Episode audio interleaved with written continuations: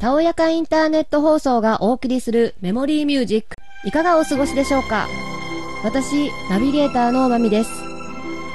今回も始まりましたメモリーミュージック。さて早速ご案内する1曲目は線路は続くようどこまでも。お聴きください。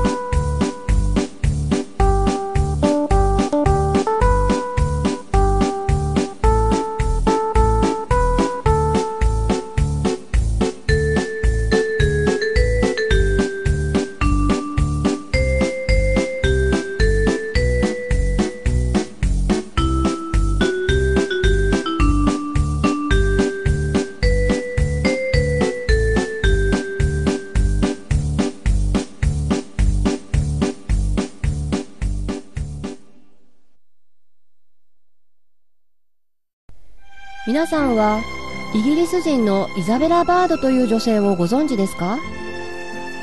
彼女は明治初年日本を訪れた旅行気候作家で日本奥地気候を表しています。現在の日本との違いを思いながら紹介していきたいと思います。日本奥地気候で当時の日本を次のように書いています。私はそれから奥地や蝦夷を1200マイルにわたって旅をしたが全く安全でしかも心配もなかった。世界中で日本ほど婦人が危険にも無作法な目にも合わず全く安全に旅行できる国はないと信じている。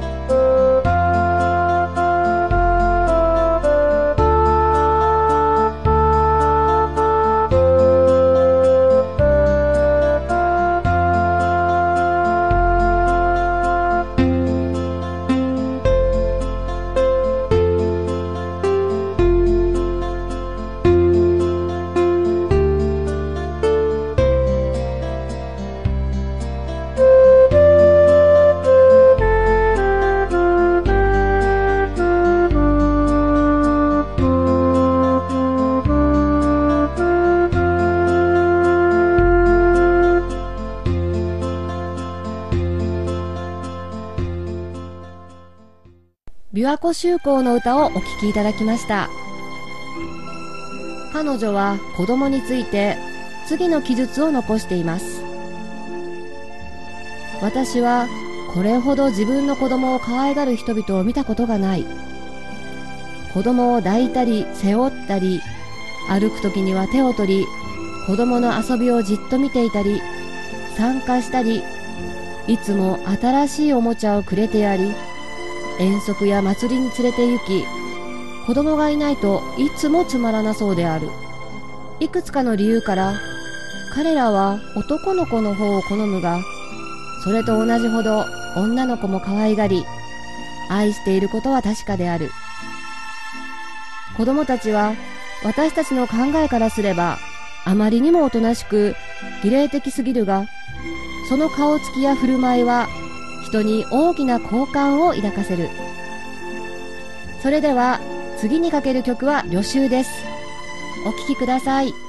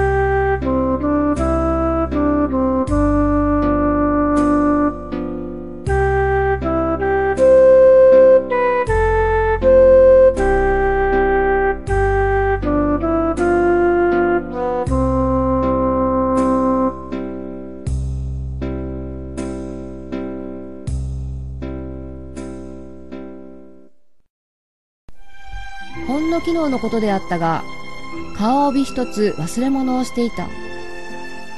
もう暗くなっていたがその孫はそれを探しに一里も戻った。